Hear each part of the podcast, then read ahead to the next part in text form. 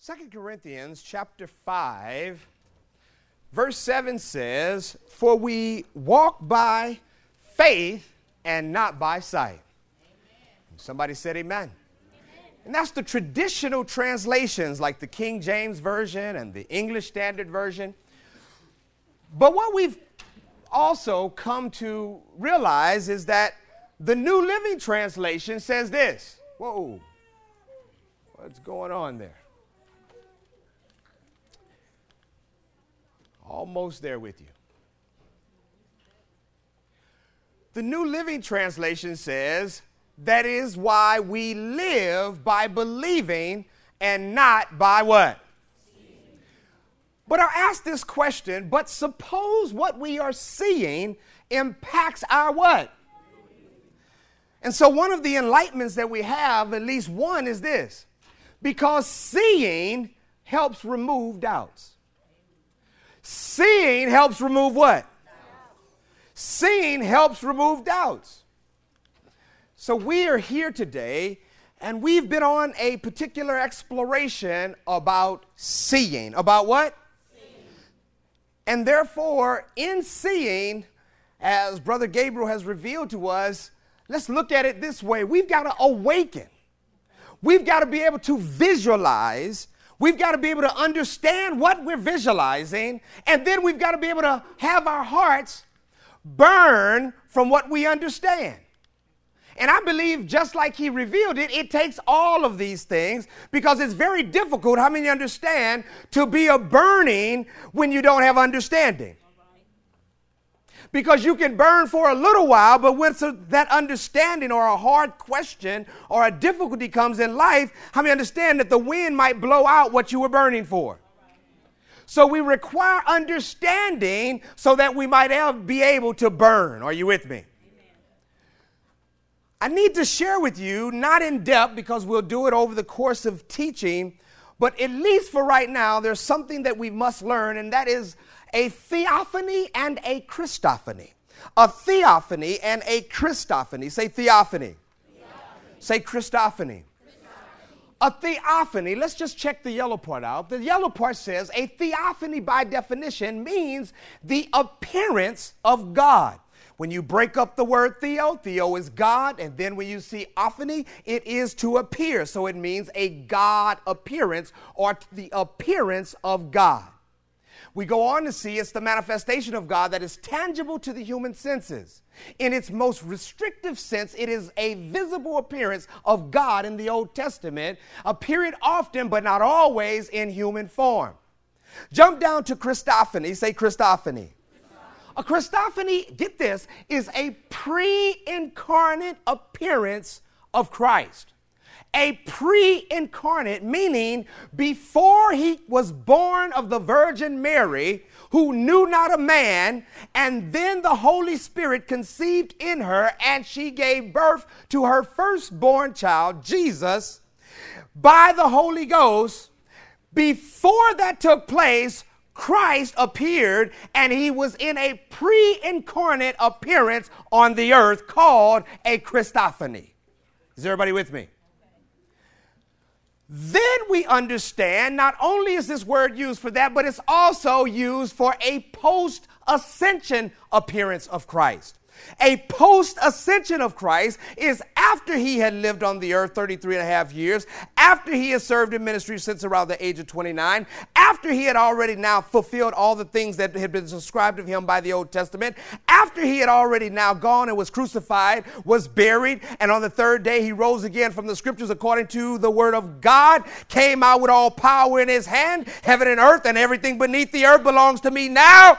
Jesus when after that happened, any time that he appeared after he had ascended and took the right hand of the Father, and yet he still appears like as he did with Saul or as like he did with Stephen. When he appears, that too is called a Christophany, which means that Jesus appeared sensory, understandable. You could see him, but though he was not on the earth in the flesh. Is anybody with me? Praise the Lord. Now that we've understood what those two things mean, just as language, we are here about seeing. Say, seeing. I would like to say that our prayer is to lead everyone one into seeing what God wants us to know. In seeing what God wants us to know. This is message three, attempting to reveal from the scriptures what I discovered in Daniel chapter 10. I go further to say, so let's recall and or paint upon our hearts the previous canvas to the see in the spirit by the Holy Spirit this high definition viewing. In 2 Kings chapter 6 verse 16 says, "Don't be afraid. Don't be what? Elisha told him, For there are more on our side than on theirs. Then Elisha what? Then Elisha did what? Oh Lord, open his eyes, let him see. The Lord opened his servant's eyes, and when he looked up, he saw that hillside around Elisha was filled with horses and chariots of fire. Somebody said, Amen. Many of you all may know this very uh, epic and renowned gentleman called Ed Sheeran. And in this song that he sings called One, though he's applying it as though it's a ballad, maybe as a loved one or something of that nature, how many understand that we've got a loved one called Jesus? Amen. And in that loved one and in our soul affection to the lover of our soul, I'm telling you, these words are very powerful and I like them so much. I wanted to show them to you that it says this Take my hand, my heart, my soul, I will only have these eyes for you. Somebody ought to say amen. amen. Now, if we can get our minds off of the natural man and put our eyes upon the spiritual man, who is Jesus, Paul reveals him as being the man in 2 Timothy chapter 2. Jesus, the man.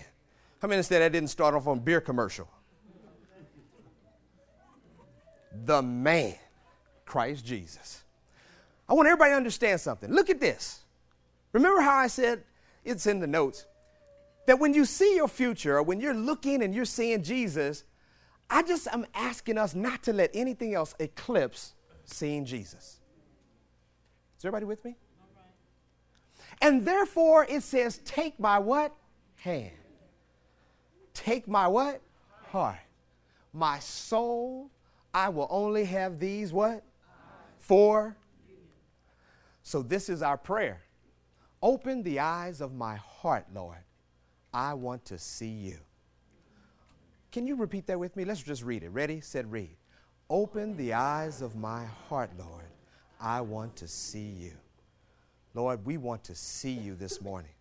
Lord, we want to see you in our everyday living. God, when I pull up to the gas pump, I want to see you.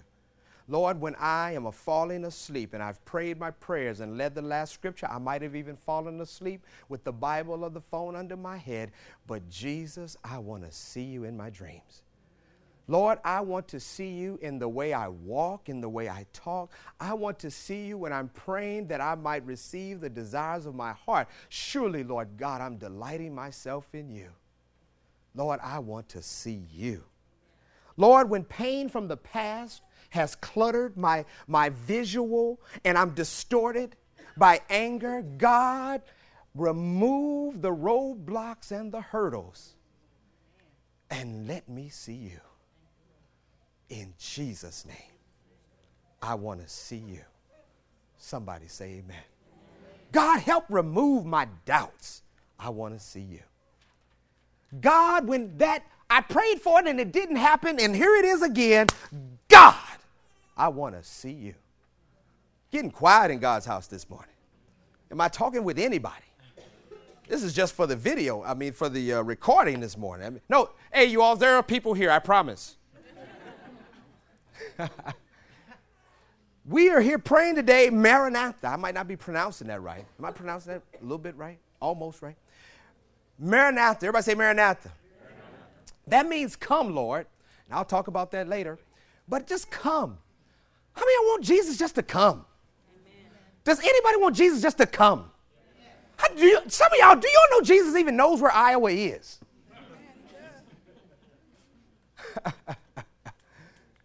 My God. Jeremiah 29, 11 to 14. I need you to read. Let's read quickly. Ready, set, read. For I know the plans I have for you, says the Lord. They are plans for the good and not for disaster, to give you a future and a hope. In those days, when you pray, I will listen. If you look for me in earnest, you will find me when you seek me. I will be found by you, says the Lord. And everybody said, Amen. Amen. God knows his plans for you that they are good. They are what? Therefore, a future and a hope is for you. A future and a hope is for you, and it's good. It's what? the current calendar and the current di- the current clock does not stop right now. I don't care what you're in, the best days are yet to come. Hallelujah.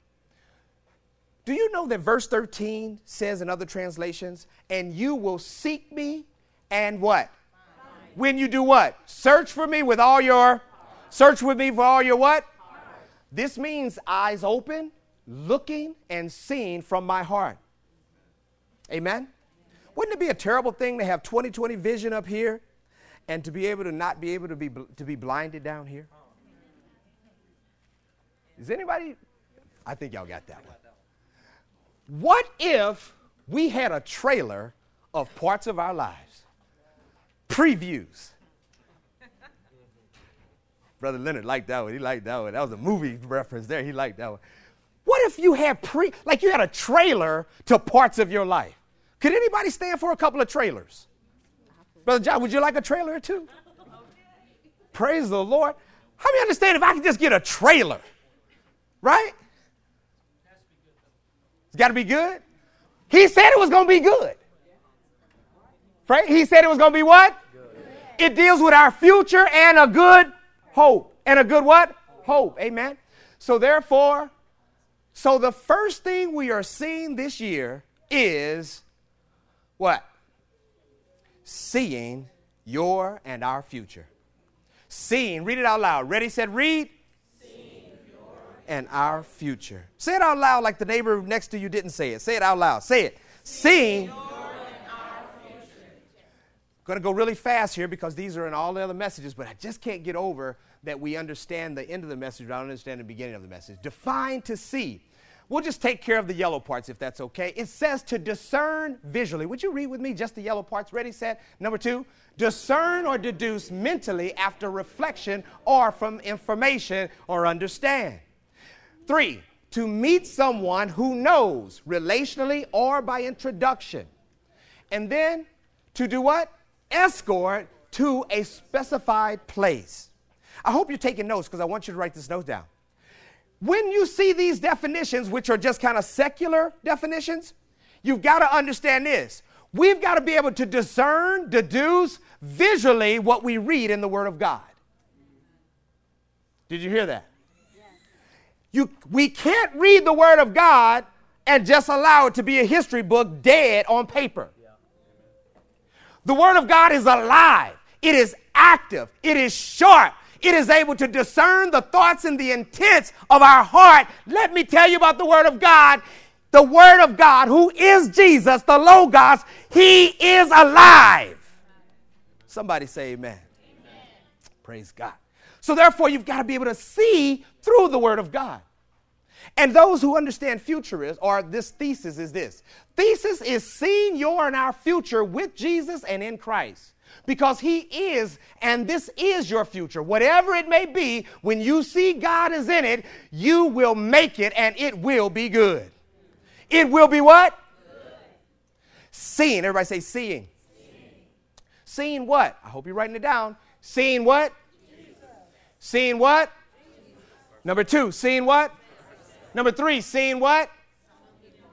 Everybody, come on, I'm not going to trick you. I promise. I'm going to stay ahead of you. Seeing what? Seeing what? And number five, seeing what? What that means is, what are we focused on seeing? What are we focused on seeing? We're focused on seeing Jesus, but what does that mean? Envisioning Jesus, visualizing the Christ. Envisioning Jesus and visualizing the Christ. Number two, what are we seeing? Ourselves. Why? How you see yourself has to be able to understand is what you become. It's the manifold of what unfolds in your life. How you see yourself. How many understand? I can tell you're angry and I don't know what you're angry about just by the way you treat me. How many you know there's some people we call it, they walk around with a chip on their shoulder, but there's no chip there? Is anybody with me at all? So how many understand that's wrapped up in something? And sometimes, God forbid, that's 10 years back that's showing up in anger today. Somebody said something about you 10 to 15 years ago, and now you're afraid to apply for that job because you are insecure because of what they said 16 years ago. Is everybody with me? Say, I got to break that. Okay. Say, I got to break that. You know what? It's based on how we see ourselves. Something in people, this is a good one. I'll just read it to you. Seeing good, seeing value, seeing treasures, seeing God made people. Listen, this could transform your life. Seeing good in people, seeing God made people seeing, listen, this is the best one to explain. You take a gentleman that's on a corner of a metropolitan that looks like he may have had some hard times in his life. The joy of being in Christ and seeing people valued, highly treasured, is that God made him. Therefore, when you walk past, you don't, you know, try to get out the way. You don't talk about it. You don't say, there, there go your tax dollars. What you say instead is, bless the Lord, man of God. Did you know you're a man of God? God made you. God created you. And do you know you are designed to be in his image? Somebody say amen. Now, if we can do that to them, how many know we should be doing it to each other? I just think y'all should praise God on that one right there. We can do it to each other. I should be able to do that to Brother Austin. Praise the Lord. Say, see butterflies. Caterpillars in chrysalis, they're becoming. Oh, we're going we gonna really wear this out this year. She shouldn't have ever came up here talking about Shiloh to us. Amen. We're going to wear this thing out. Y'all need to get ready for some butterflies this year. Amen. Amen. But a, but a caterpillar in a chrysalis is becoming. A caterpillar in a chrysalis is what? No, that's not some little nasty worm. That's a caterpillar getting ready to get into a chrysalis that's about to become. Are you with me? You know how I know it's going to become something? It's going to become something so beautiful and pretty, you're not even going to be able to catch it. Come on, somebody, in Jesus' name. And then vision in the spirit. Vision in the what? Got to have pictures. When we talk about the lens, we're talking about futurists say that seeing is solely based upon the lens you look through. The lens is what? Your perspective, your attitude, your collective thoughts, your worldview. That's why we want to have a biblical, Christ centered worldview. Because what you look through is the lens of how you see your future, of how you see tomorrow, how you see today. You've got to have this understanding that is based on your beliefs. Somebody say amen. amen. So when we talk about seeing, it's been okay, but it's been all words. And now I want to bring it to this point because what we've got to do is got to have a teaching activity. Can we have a teaching activity? How many understand y'all get into them? May not understand the rest of the message, but you understand the teaching activities. Are you with me? Can I get you to write something down? I'm going to describe something to you, okay? And I want to ask this question What do you what? I want you to write it down. I'm going to describe something. The first one that gets it, I just want you, you know, just yell it out. And when I hear it first from whoever, uh, I'm just going to get you to say what it is, okay? What you wrote down. Now, I understand there might be some people that might get it wrong for a little bit, but let's, as soon as you get it, I'm going to just read out some words. These are descriptions of what I want you to see. What I want you to what? Let's see how long it takes for you to get it. Red, waxy, Stop. Two descriptions, and she said, What? Apple. Did anybody else have an apple? Yeah. No. Sister had said apple. How come the rest of y'all didn't say apple? Somebody said car. Okay, I, I like it. Waxy, cool. That's car. Red, right? Everybody say apple. apple. Everybody get apple, and I want you to see apple. See what? Apple. Everybody see apple, right? Activity's not over. I gave two words, and the sister said apple. How many y'all saw that? Did anybody, when you're thinking, in your imagination, what you visualize, anybody see that? Some people saw that. I did this with Sister Anna. She said she saw that, but she didn't see the leaf. Right? Right? Sister, Sister Heather, what'd you see? Did you see, see, did you see that album? How many y'all saw this? You didn't even look on the screen, bro. Oh, way to go, man. Praise God. That's on my phone, my phone, my phone. You got eyes. I'm sorry. Check it out. Some people, when they see apple, you see the flesh of it. Right? Didn't see it outside. How many y'all saw that? I don't know this is a fair picture because that was an apple. Are you? we might need to call this something else. But can I ask you a question? Everybody say apple. apple. When you think of apple, how many y'all saw this? Ah. Everybody was cedar Right? When you talk about apples in this picture, you see, it's not confined. This is a very important lesson. We said one word, apple, but all of us are seeing something different. But how many know all of them are apples? Is everybody with me? God is not confined to it being one way with you. And just because it's one way with you doesn't mean that that's the way somebody else has to see it. How many understand that's why we have four gospels? Is anybody with me? Check this out. Look, because when some of us see apples, we may not see the red apple. What we might see is those pink ladies. How I many you know those good? That tastes like candy, like, amen. That's got, got like that non-later effect on it, right? It's like a little sweet and a little sour. Man, I had one of them from Fairway. Man, I promise you, I needed to get stock in them. But guess what? Sometimes my teeth hurt. You know, I'm getting a little older. You know, I, Dr. John, Dr. Thompson, you know, he retired on me and stuff. So, so, but how many understand? I got to get some golden delicious sometimes, right? Yeah. Them jokers are soft, right? You don't like man? Those soft. But that's a beautiful picture right there. How many y'all saw the apple on the tree? Is that good? Everybody say seeing. seeing. What do you see when you see world? Come on, this is a teaching activity. When you see world, get an image, get a picture. Everybody see world? Today, this is the most famous picture when you think about world. Famous picture called what? The blue marble. The blue marble. That's called the blue marble. After we were able to go into space, turn around, take a picture of it, send it back to Earth. It's called the blue marble. How many y'all saw that? Right? Amen? I'm not going to call out your age and stuff, but some of us that's a little older, huh? We see a flat world, right? Amen. We do right? We see a flat world. Hey, look at the white cups over there giggling, right? We see the world, right? It's flat on the map. Are you with me? But you know what? A lot of times when you ask me what I see a world, I look at a globe, right? But how many understand we need to start seeing the world as people? Amen? We need to see the world as what? People. Look at all the different types of people and background and they're all over the world. And this is a beautiful contrast I'm about to put because some of us want God to cause us to see the world like that and not, oh, it's, it's touchy today.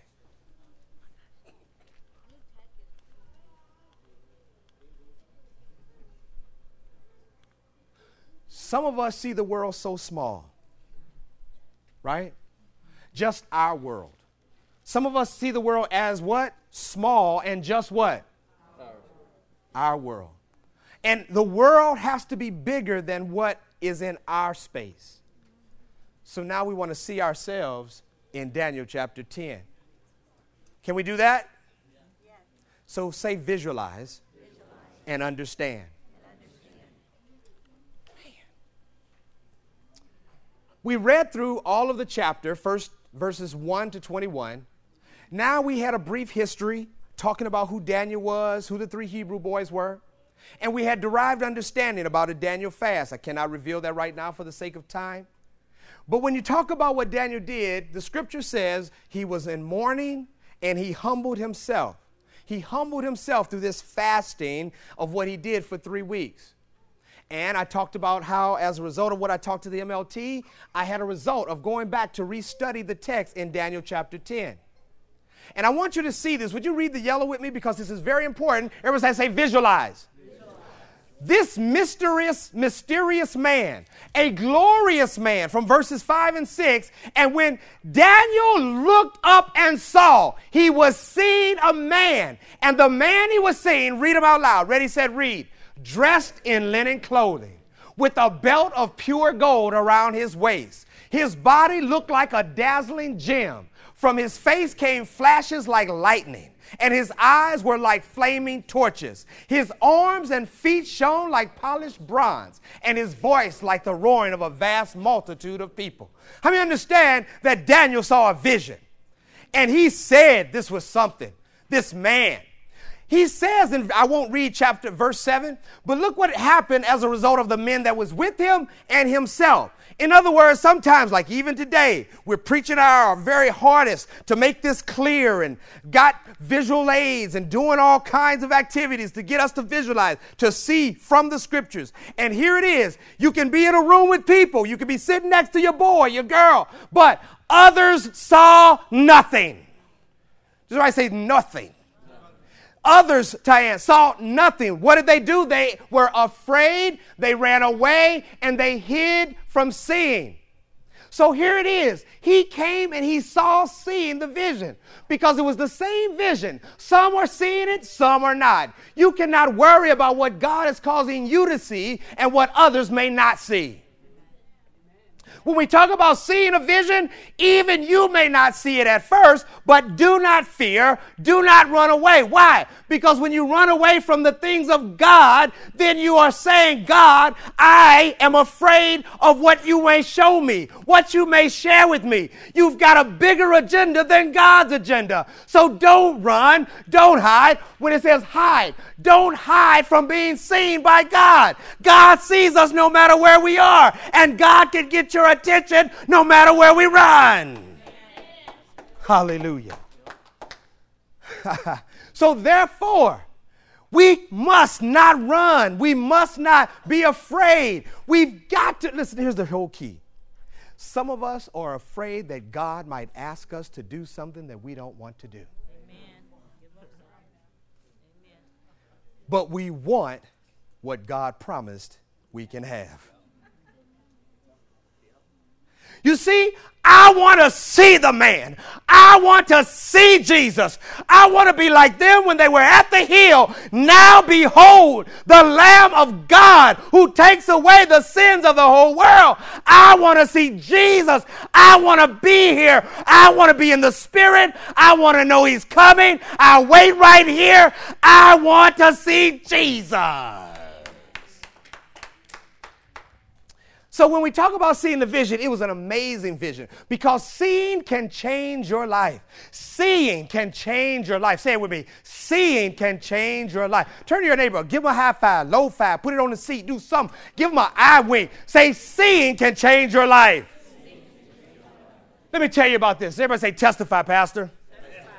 Listen, when, listen, this is the best, one of the best I can give. It's real. It's only, I only have a few testimonies. Here's the best one because it's a real life for me. You think I'm being spooky and too abstract and too out there. Can he give us something practical? I'm telling you right now, you've got to start this thing by seeing in the spirit and then walk it out in the natural. Are you with me? I grew up in St. Louis, Missouri. And some of y'all that might be there from there or might heard of it, there's a street that, ooh, good teaching. Thank you, Jesus. Check this out. I used to go to school at a, a, school that was across town. But on the way there, we never used that route a lot, but on the way there, at the crossroads, here's my Jackson, at the crossroads of natural, of, of, of natural bridge and Lucas and Hunt. Now you don't have to know where it is. Whatever is in your town, Elm Street and you know, rural route four, whatever you got, amen. But at the crossroads of Natural Bridge and Lucas and Hunt, I was a freshman, I was a beginning sophomore in between, right in the midst of my dorm room. And God caused me to see Jesus. Caused me to see Jesus where? Walking at the McDonald's that was on the corner of Natural Bridge and Lucas and Hunt. Why was that? Here's the te- teaching lesson. You cannot typically see something or somewhere that you're not exposed to. Can God cause you? Yes. But it is more practical that God's going to cause you to see something in which you already know. So, right there at Natural Bridge, it looks like, now you have to understand your pastor. Please don't laugh too hard at me. But the part that gets me is that I saw Jesus from whatever little scriptures I had read and from whatever it comes from within me, that he had on a double breasted robe. Come on. Don't you get the understanding? God knows how to speak and cause you to see him. And I saw him in a double breasted light blue robe. And the part that gets me is that because I know the street was trafficked all the time, there were people like the scriptures that was always following Jesus. So I saw him walking and people coming out of McDonald's and coming out of the mall following Jesus. And it was then that I determined if Jesus himself was incarnate on earth, I had a choice. Am I going to follow X or am I going to follow JC? No, I'm not going to follow Malcolm X. I'm going to follow Jesus Christ. And that's what my visualization was envisioned. And that's what I made a decision. I don't want to wear an X hat. I want to wear a JC hat. And that's what I decided. I'll follow Jesus the rest of my life. That was 30 some odd years ago. Come on in Jesus' name.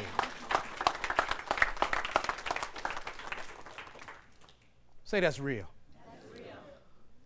So, what we're saying is, seeing can guide your future. Seeing can what? Seeing can do what?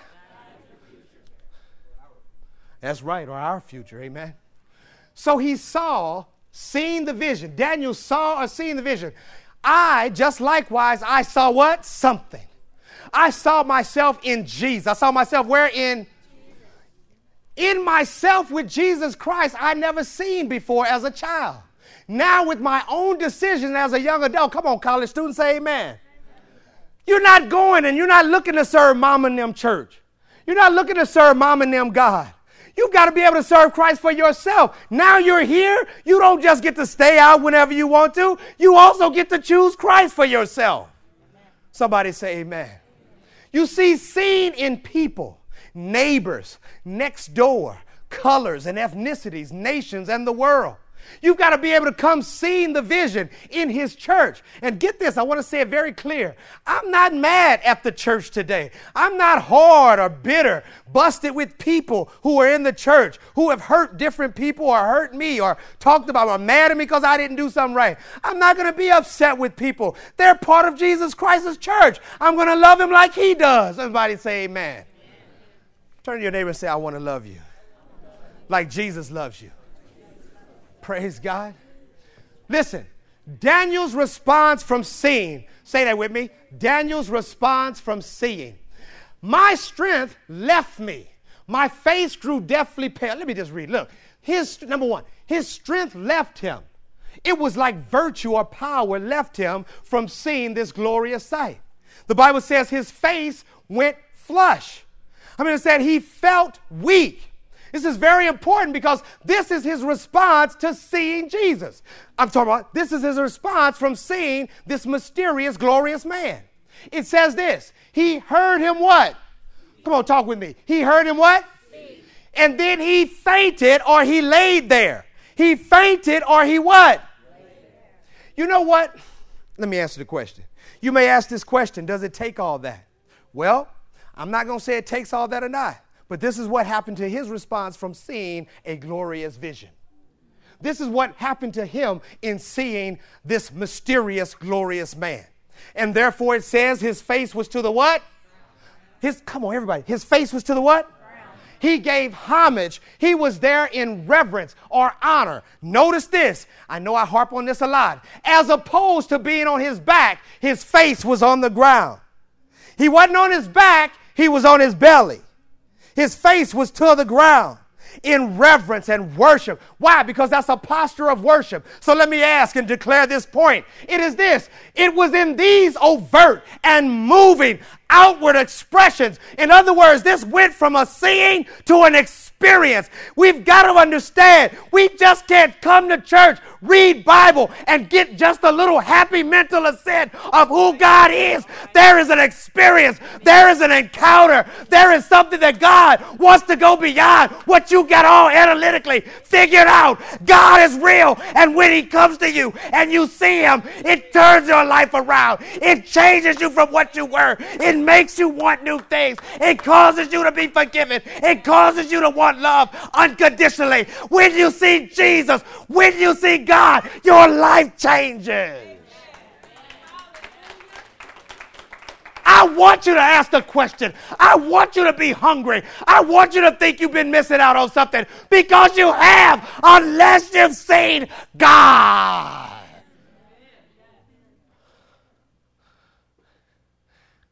Boy, I wish I could read these texts. Listen at this. I'll give you this one text.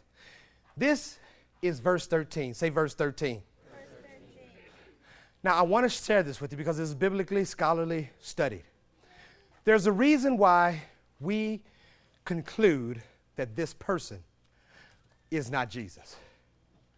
There's a reason why this person is not Jesus. It's because when you read verse 13, it says this the ministering of this mysterious man. But for 21 days, the spirit prince of the kingdom of Persia blocked my way. All of the texts refer to this as being the devil, at minimum, a demon, something that's definitely opposing of God.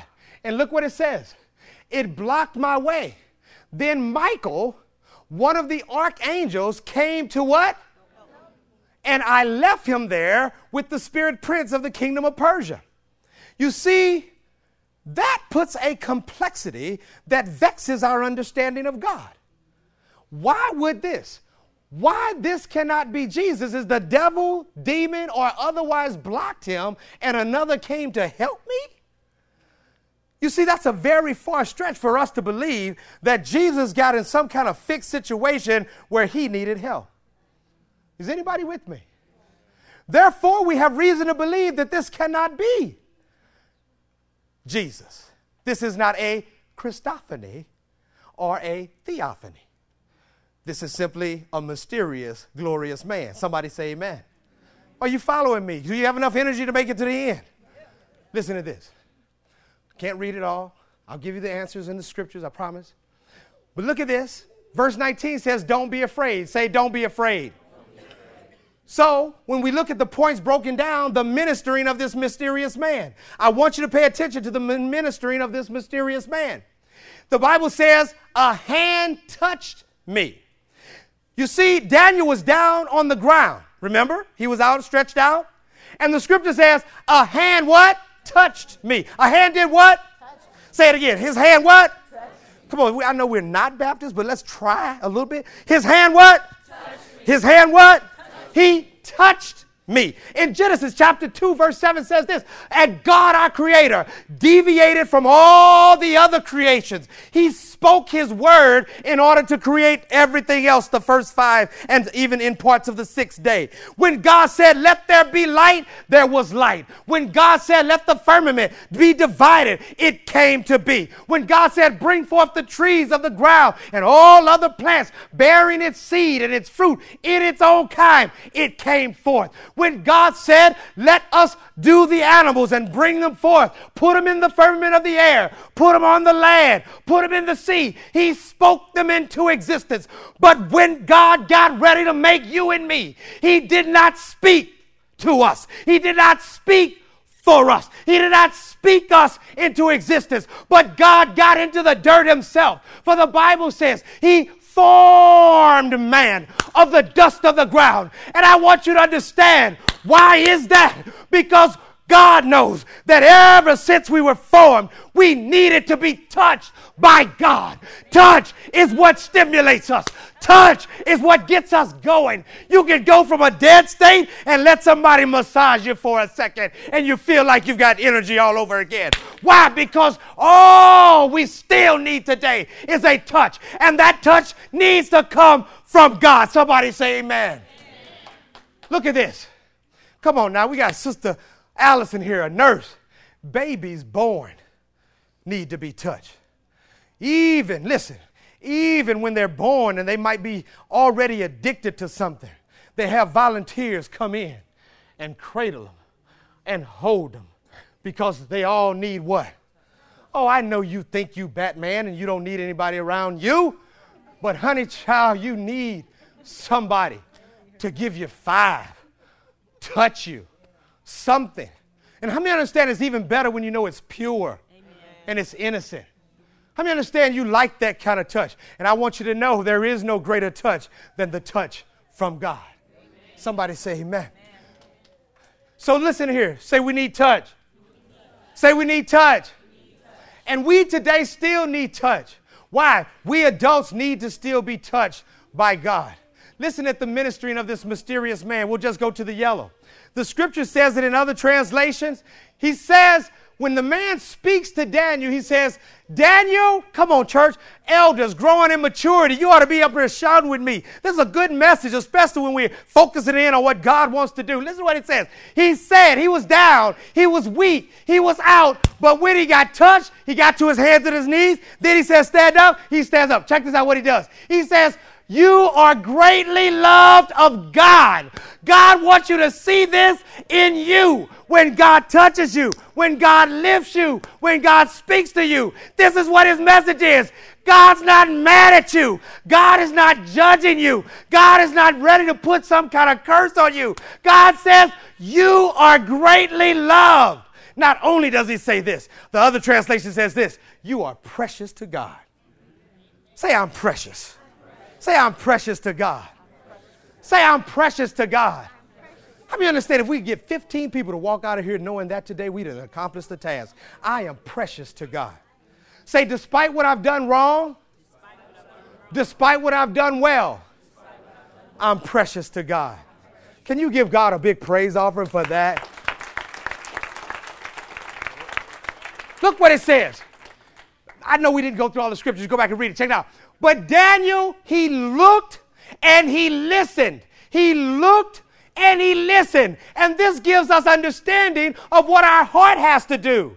They are called gates eye gate, ear gate. But we've got to have those gates upon and in the heart. We've got to be able to see from our heart. We've got to be able to hear from our heart because God speaks to us and causes us to see things in our what?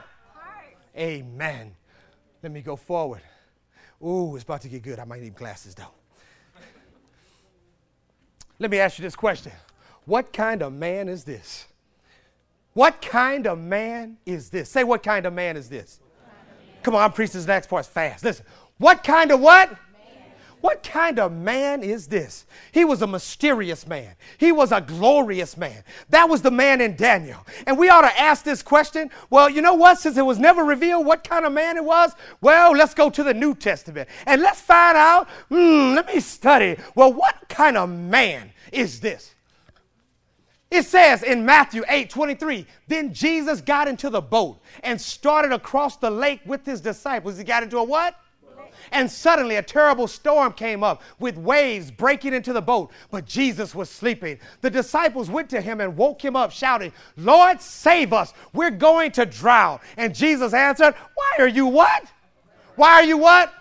You have a so little faith. Then he stood up and rebuked the wind and waves, and suddenly all was calm. The disciples just sat there in awe. What kind or manner of man is what?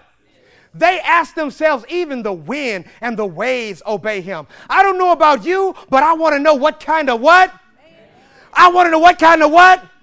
This is not any normal man. This is not some man that's just walking around. This is not some man at school or at work. What kind of man is this? Well, I go further to say, Jesus says, Why are you so fearful of you of little faith? In the Gospels, Jesus always refers to himself as being the Son of Man. Not very often he calls himself the Son of God. We call him the Son of God. The writer of the Gospels call him the Son of God. But when he refers to himself, he refers to himself as being the Son of I've got something to show you. Do you see in Daniel chapter 7, verse 13 says, please pay attention to the yellow especially. It says, I was watching in the night visions, dreaming, seeing, and behold, one like the what?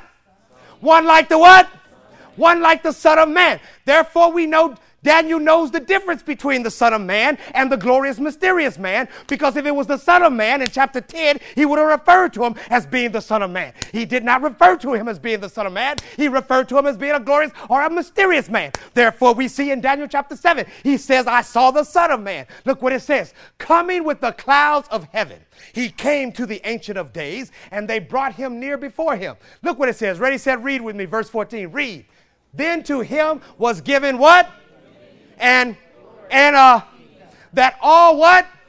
And and should serve him. His dominion is an everlasting dominion which shall not pass away, and his kingdom, the one which shall not be destroyed. This is why we have a belief system. This is why we have a biblical worldview. This is why we have a perspective that though something might be bad right now, I'm in the kingdom of God, and the kingdom of God is always victorious of the kingdoms of this world. It doesn't matter what the kingdom of darkness does. I'm in the kingdom of light. His kingdom will not be destroyed. It doesn't matter what happens at the kingdom of Iowa State University. I'm in the kingdom of God. My kingdom that I'm in will always be victorious. It doesn't matter what is in the kingdom of sickness, illness, cancer. I'm in the kingdom of God, and the kingdom of God will not be destroyed. And that's why we serve a God who we want to see in Jesus' name.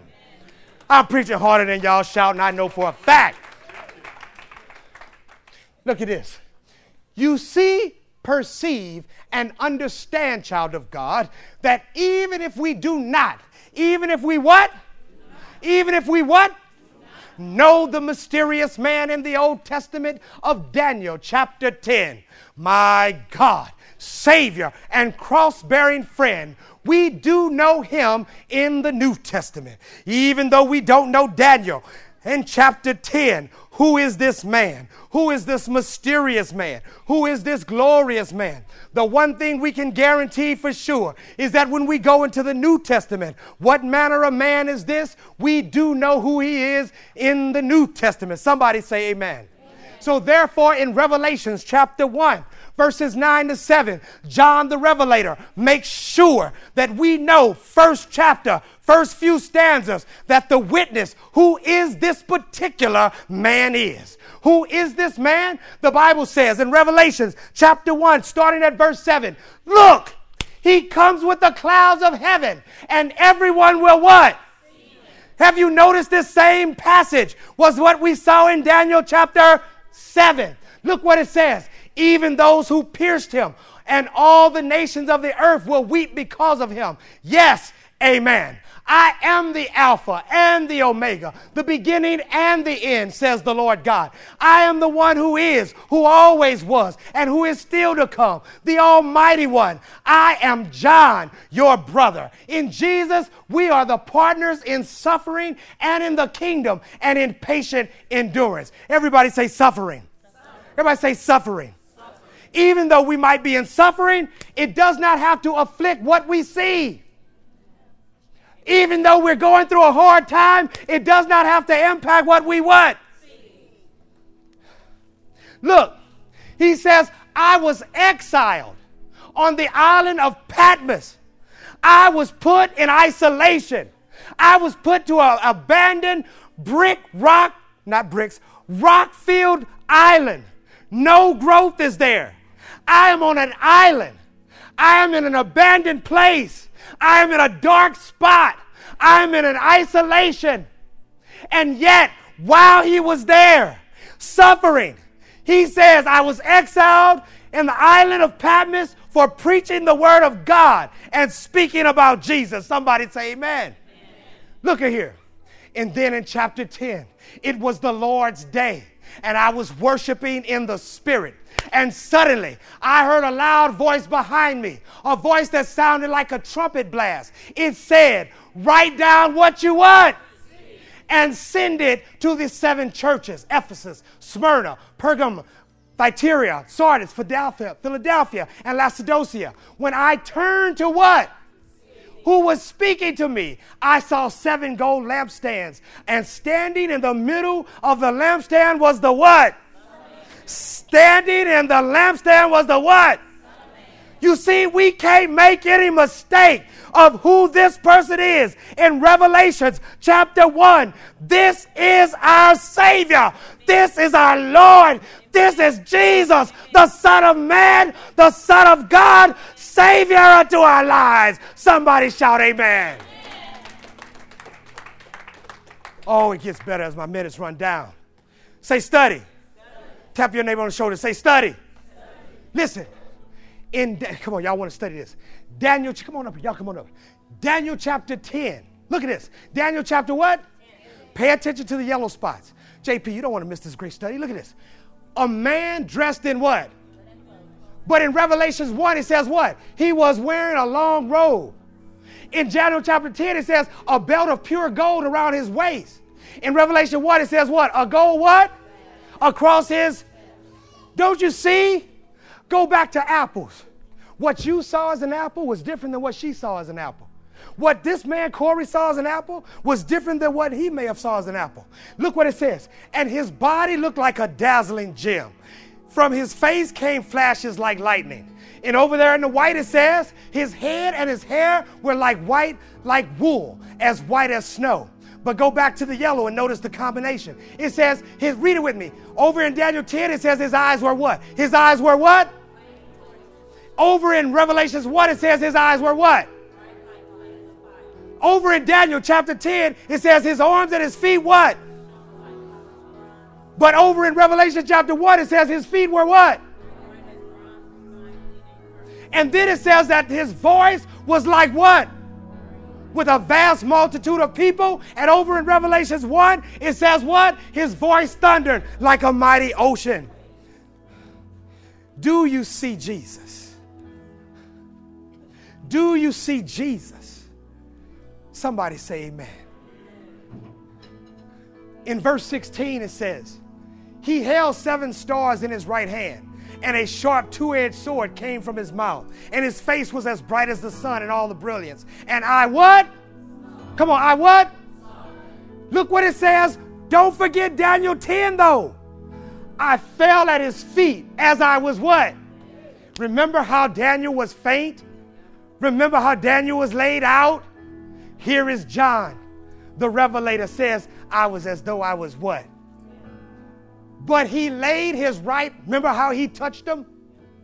Here it is, Jesus. And he touched his right hand and said, What? That's the same thing that mysterious man said to Daniel Don't be afraid. Look at this. I am the first and the last. Therefore, how many of you know you don't have to worry about the middle? Therefore, it says, I am the living one who died. He says, Look, I am alive forever and ever, and I hold the keys of death and the grave. Write down what you have what? I want to ask you a question. If he was abandoned, if he was on an island, if he was left for dead, and all the churches still got the letter, that must mean Scholars say he got off the island. Somebody give the Lord a shout. Notice what it says. Both the things that are now happening and the things that will happen what? Come on, somebody say amen. Now I've got to preach this closing and we'll stand and sing or whatever they will have us to do. For the voice I have left, I'm excited to give you a close. Can I give you a close? Somebody say amen. Look at this. We're not going to read the excerpt. But I was reading the book of Job, and the last chapter. How many know Job had some problems? Did Job have some problems? Have anybody ever here experienced problems? But in the last chapter of Job, I promise you, every translation I've seen, This is not a pick translation. Several translations. Verse 5, last chapter, Tracy says this. Job says this I had heard about you before, but now I have seen you with my own eyes. From this verse forward, he starts getting double of everything he lost. He starts getting back his children. He starts getting his lands back. He starts getting the animals back. He starts getting his life back after he had seen the Lord.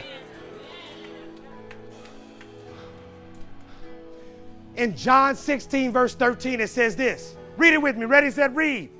When the Spirit of truth comes, he will what? Into all.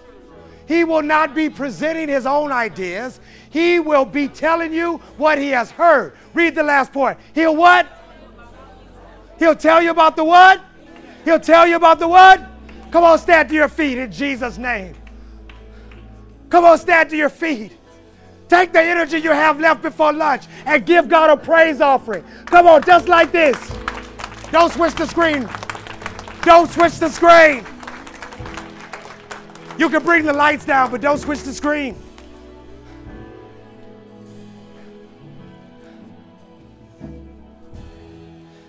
Say, seeing your future.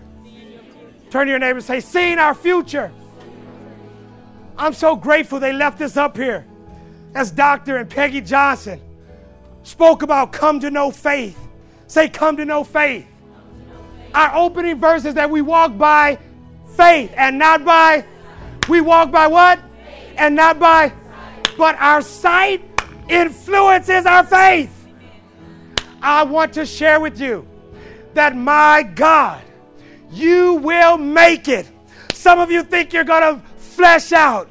Some of you think you're not going to make it to see the future. Some of you think that your future might be bleak and you've lost all your opportunities. You might feel like you're not going to get through the storm that you're experiencing right now with your teenagers or with your wife or with your family back home or with the doctor's report. You might feel like it's a storm, but I want you to understand come to know your faith because here is what I say.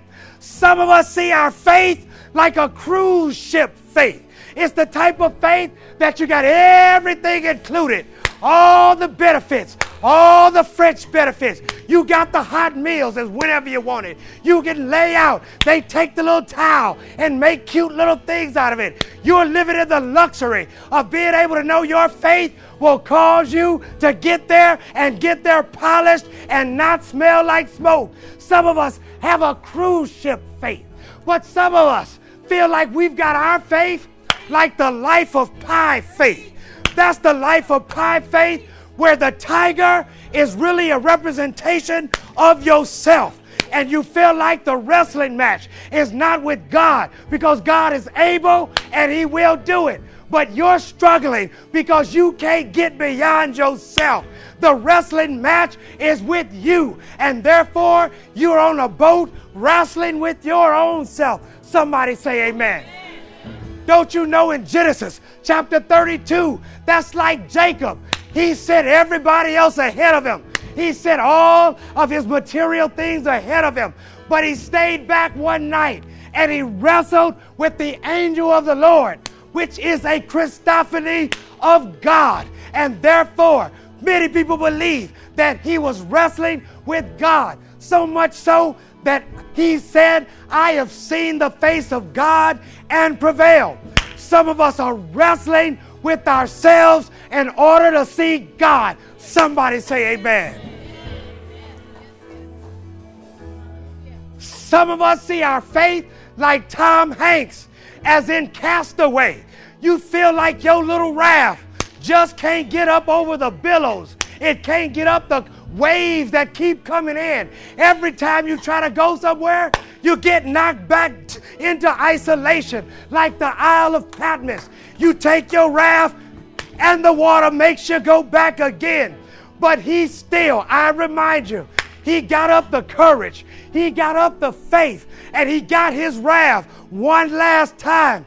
And he got to the place where he got beyond the waves. He got beyond the river. He got beyond everything that was turbulent. And you too, friend, will be able to get beyond the turbulence, the storms, the waves, just like Tom Hanks did. But I've got to warn you, when he got out there, you might lose some things. He lost his friend. He lost Wilson and he cried because his friends got lost. He realized that I might lose some things, though I'll make it to where I'm going. Because by the end of the movie, he took that little FedEx package, and there's gonna be a message when you get out of this one. You're gonna take that package, you're gonna take that message and deliver it to somebody that needs it. You're gonna make it. Your faith will cause you to make it. But the last faith I described to you is Acts chapter 27, where Paul, he was on a ship. Oh, I ran out of breath.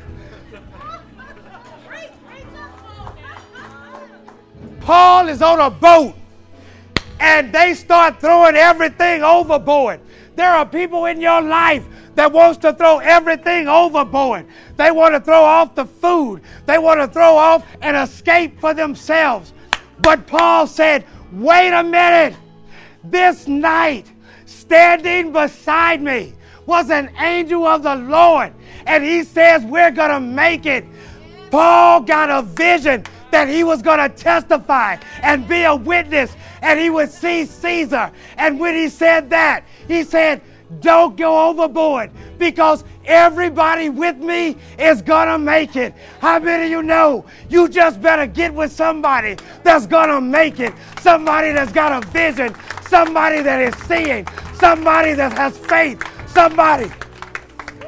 But while you sitting up here and you want a cruise ship faith, they says in the Bible that some of them came in on little boards some of them came in on little oars. Some of them might not have been able to swim, and they held on to whatever could float. But when they got there, they took account, and the Bible says that they all made it. I declare unto you, see and our future. We are going to make it. You're going to make it. And you're going to make it. I'm going to make it. Luke Elisha Smith is going to make it. Tiana Smith is going to make it. You are going to make it, Atkinsons. You're going to make it, Williamsons. Jan, you're going to make it. We are going to make it in Jesus' name.